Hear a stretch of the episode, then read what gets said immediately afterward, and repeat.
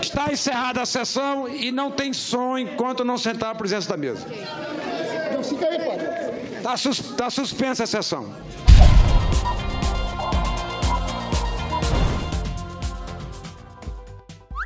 Eunício apaga luzes do Senado e adia a sessão da reforma trabalhista. Mais uma vez a bancada dos sindicalistas e mamadores do Estado atacam. E dessa vez está atacando com seus canhões mais poderosos.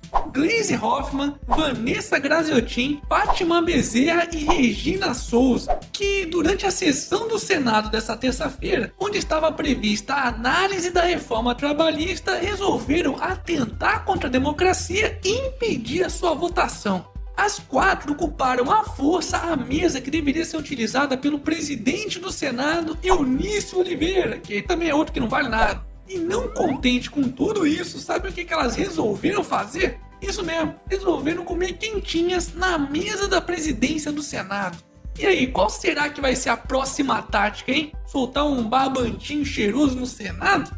Bom, mas enfim, parece que a estratégia não deu muito certo, pois o Senado acabou aprovando o texto base da reforma trabalhista, onde nos próximos dias terão seus destaques votados. E se houver mudança, a proposta sai do Senado e volta para a Câmara dos Deputados. Caso contrário, segue para a sanção presidencial, para desespero da petralhada e alegria do bananão do Temer. E por falar em Temer, Temer diz que fez tanto pelo país como não se fez nos 20 anos passados. Menos, Temer, menos. Afinal de contas, só a saída do PT do governo já livrou o país de décadas de atraso. Porque do jeito que as coisas estavam caminhando, o destino do Brasil seria o mesmo que o da Venezuela. Hashtag chupa Venezuela.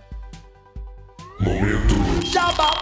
E aí, já comprou seu otarinho? Uai, sou! Então faça que nem a Daiane Uda, que tirou uma foto com um casal de otarinhos diretamente de Belo Horizonte, em Minas Gerais. O quê? Ainda não comprou o seu? Então corre lá na lojinha, eu vou deixar o link aqui na descrição do vídeo. Dinheiro da corrupção de Cabral era tanto que virou transtorno, revela doleiro. O volume de dinheiro obtido com esquema de corrupção comandado pelo ex-governador do Rio de Janeiro, Sérgio Cabral, cresceu tanto que virou um transtorno para os doleiros que tentavam transferir esses valores para o exterior. Só para vocês terem uma ideia, as contas de Cabral recebiam mais de um milhão de reais por mês e as suas contas no exterior chegaram a ter mais de 120 milhões de dólares. Agora quem está pagando por isso são os cariocas, onde os servidores estão sem receber salários e a população, com medo da violência, já começa a deixar o Rio. Se bem que no Brasil, de um modo geral, a situação não está muito diferente não. Hashtag Adeus Brasil. Momento.